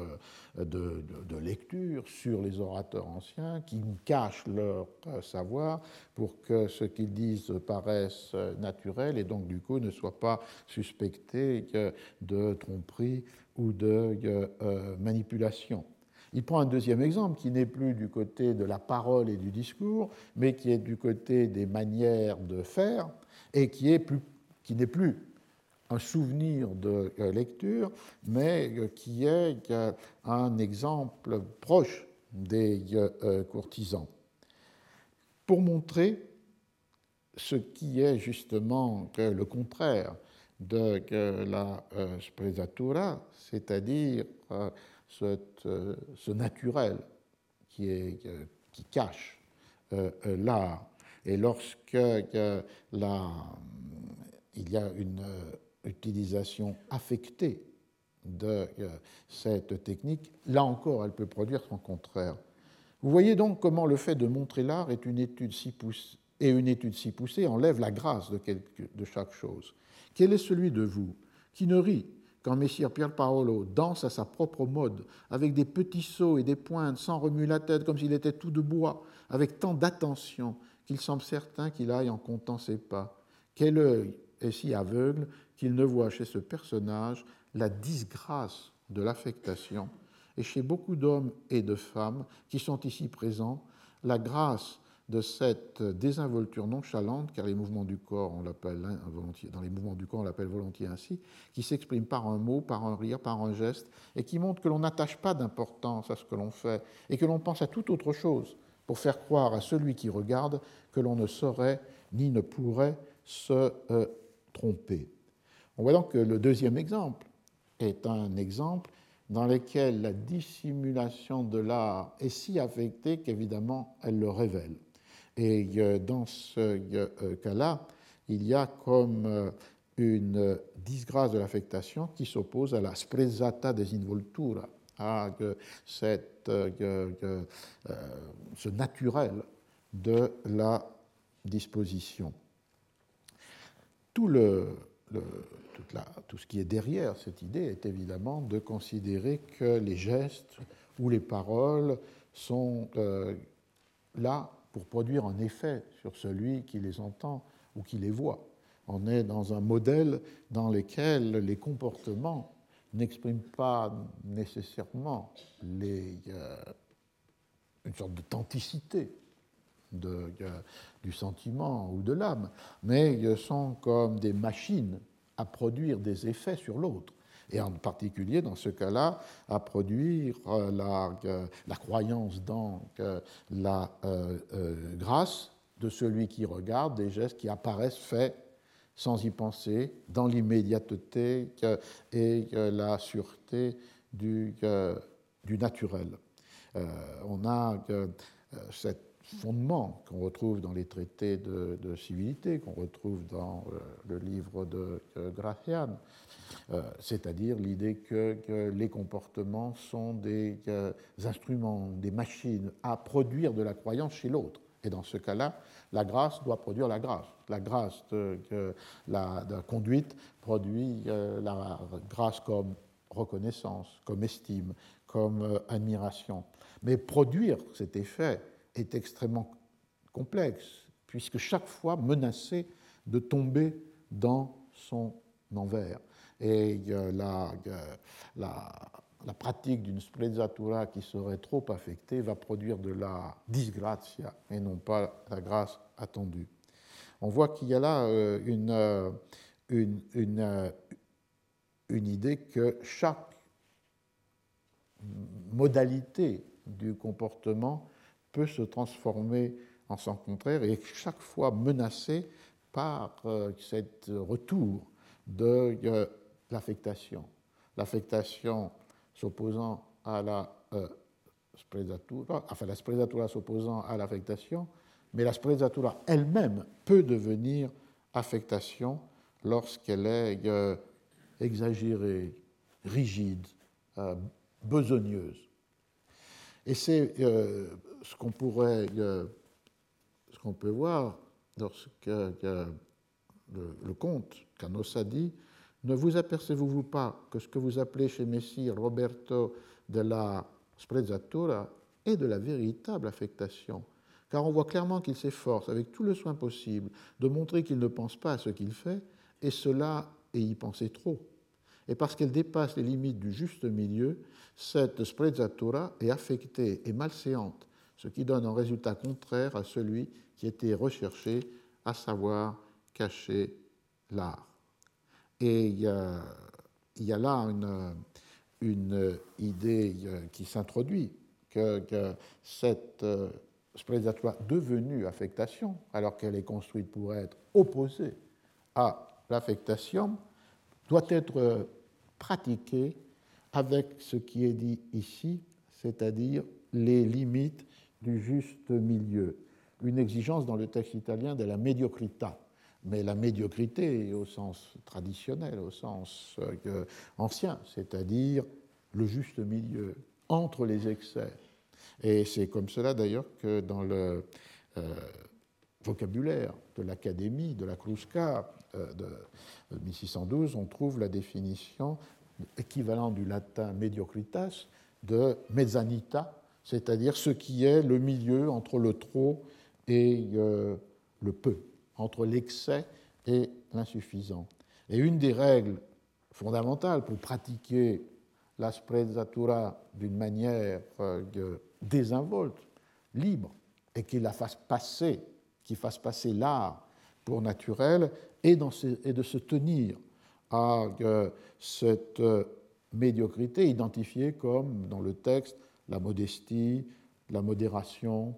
la mesure, la simplicité. En absence de sprezzatura est une forme de disgrazia, et un excès de sprezzatura qui se révèle comme tel est aussi une raison de disgrazia. Et les exemples sont pris euh, de euh, cette nécessité du euh, juste milieu, de la médiocritas, de la modération, de la mesure. Par exemple, le fait que l'homme de guerre ne doit pas exagérer l'exhibition de sa condition ou de son euh, état, mais doit garder euh, avec mesure cette euh, caractéristique de sa condition. Et là, un exemple pour montrer comment le texte n'a rien de, sévère ou d'austère, il est lui-même pris par cette idée d'une grâce. C'est avant même d'avoir introduit la notion de sprezzatura que Canossa évoque cela. Nous ne voulons pas pourtant que le courtisan comme homme de guerre pousse la fierté jusqu'à faire toujours le brave en parole, en disant qu'il a pris pour femme sa cuirasse, qu'il ne terrorise les gens qu'avec des regards féroces, comme nous avons vu souvent le faire à Berthaud. Et ce Berthaud était un, bouffon de la cour du pape. Car à des hommes de cette espèce, on peut dire à bon droit ce qu'une dame de haut rang, dans une noble compagnie, dit plaisamment à quelqu'un que je ne veux pas nommer pour l'instant. Comme elle l'avait invité à danser, pour lui faire honneur, il refusa.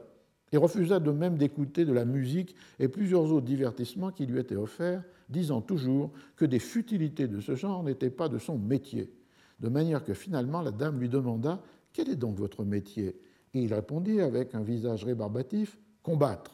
Je pense, répondit aussitôt la dame, que maintenant que vous n'êtes pas à la guerre, ni sur le point de combattre, il serait bon que vous vous fassiez bien graisser et ranger dans une armoire avec tous vos harnais de guerre, jusqu'à ce qu'on ait de nouveaux besoins de vous, de peur que vous ne deveniez plus rouillé que vous n'êtes. Tous les assistants de la soirée partirent d'un grand rire, et elle laissa ainsi ridiculiser, et, enfin les assistants de la scène et de la soirée, partir d'un grand rire, et, retournant à l'histoire, elle le laissa ainsi ridiculiser dans sa sotte présomption. Et il y a la même euh, remarque qui est faite toujours avant l'introduction de la sprezzatura, mais pour introduire les notions qui doivent l'accompagner, c'est-à-dire les notions de simplicité, de mesure, de modération. Le même remarque à propos du courtisan comme homme de guerre et de euh, euh, sa capacité à se, euh, se louer lui-même. Euh, c'est ainsi qu'il y a quelques jours, l'un des nôtres a raconté comment à Pise, ayant eu la cuisse percée d'un coup de pic de part en part, il pensa que c'était une mouche qui l'avait piqué. Un autre a dit qu'il n'avait pas de miroir dans sa chambre parce que quand il se courrouçait, il devenait d'un aspect si terrible qu'en se voyant, il se ferait trop peur à soi-même. Et donc tous ces excès ridicules, comiques, qui produisent donc le, rire, soit dans l'histoire racontée, soit dans la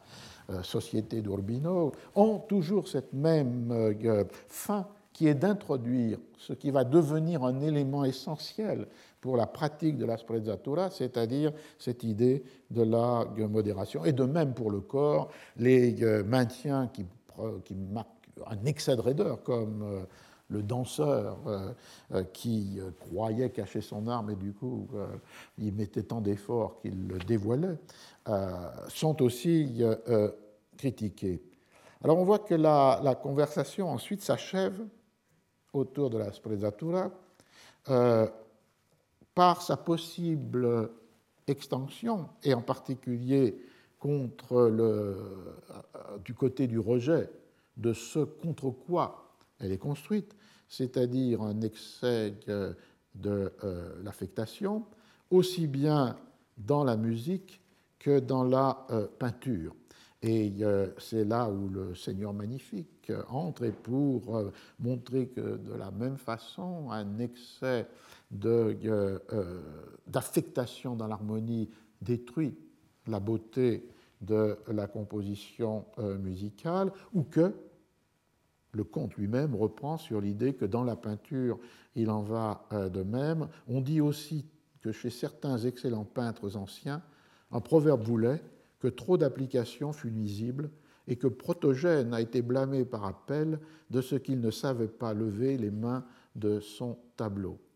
Et il continue, cette vertu donc contraire à l'affectation que nous appelons pour l'heure sprezzatura, outre quelle est la vraie fontaine d'où découle la grâce, comporte encore un autre ornement qui, en accompagnant n'importe quelle action humaine, si petite soit-elle, non seulement découvre aussitôt le savoir de celui qui l'a fait, mais souvent le fait estimer beaucoup plus grand qu'il n'est en réalité, car il imprime dans les cœurs des assistants l'opinion que celui qui si aisément fait bien, c'est beaucoup plus que ce qu'il fait,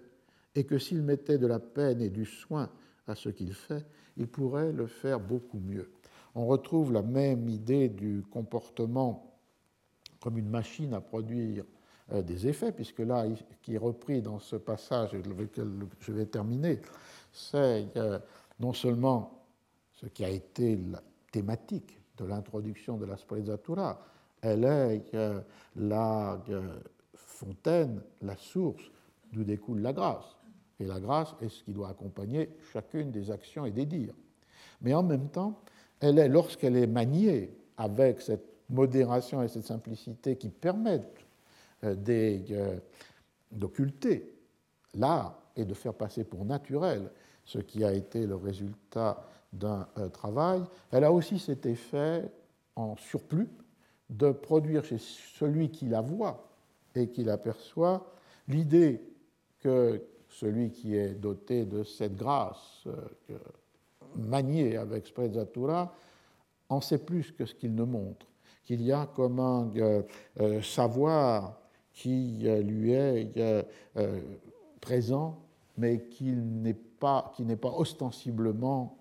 montré. Que ceci soit vrai ou faux, finalement, peu importe. C'est ce qui est produit chez l'autre. Je crois que c'est un point essentiel de la lecture de tous ces euh, textes, et non pas les rabattre sur euh, l'idéologie ou sur euh, les intentions, soit de l'auteur, soit des personnages qu'il met en scène, mais de les comprendre comme étant des dispositifs qui doivent produire de l'effet. Et le mot grâce, de ce point de vue-là, est particulièrement bien choisi, puisqu'on l'a vu dans les définitions anciennes, dans euh, le sens commun, le sens euh, moderne. C'est à la fois une propriété de celui qui peut montrer de la grâce en toute chose, en toute action, en toute euh, parole, et c'est en même temps que ce que perçoit celui à qui est destiné cette montre de la grâce, et qui donc du coup peut faire grâce, faire des grâces, donner des euh, grâces, et c'est cette position qui, de l'admiration, va vers, euh, la, euh, vers le, présent, la reconnaissance. Et tout le texte, comme le texte que j'avais étudié de l'Oraculo Manual Arte de Prudencia de Gracian, et on pourrait dire tous les traités de civilité, sont fondés sur cette idée que, les comportements sont des, comme du machine de théâtre en quelque sorte, produire des effets. Ils peuvent s'appuyer sur la sincérité du sentiment, c'était la tradition euh, fondée par Erasme, ce que l'on fait ou que l'on montre euh, est une forme de traduction de ce que sont les qualités ou les défauts de l'âme mais de plus en plus qu'elle se détache, il y aura comme une distance ou un détachement entre cette vision-là de la, conduite, de la civilité, du euh, comportement, pour euh, faire que ce qui est le sentiment profond puisse être donc réel ou, ou fin, n'a pas d'importance par rapport à la mécanique de la production de l'effet euh, sur l'autre. Alors j'en reste là. La fois prochaine, je terminerai avec cette partie proprement italienne en suivant quelques-unes des rééditions du texte de Castiglione et en montrant comment euh, de plus en plus il va se basculer du côté d'un manuel et d'un recueil de préceptes, alors même que son intention était de montrer un jeu, et d'autre part d'attaquer la question la plus fondamentale que je voulais poser dès le commencement, c'est-à-dire, euh, je n'ai pas traduit Sprezzatura, comment les autres traducteurs en espagnol, en français, en anglais, en latin du XVIe siècle se sont confrontés à ces difficultés, puisque eux ne pouvaient pas se permettre cette liberté que j'ai prise ce matin, c'est-à-dire ne pas traduire. Merci. Retrouvez tous les enseignements du Collège de France sur www.colège-2-france.fr.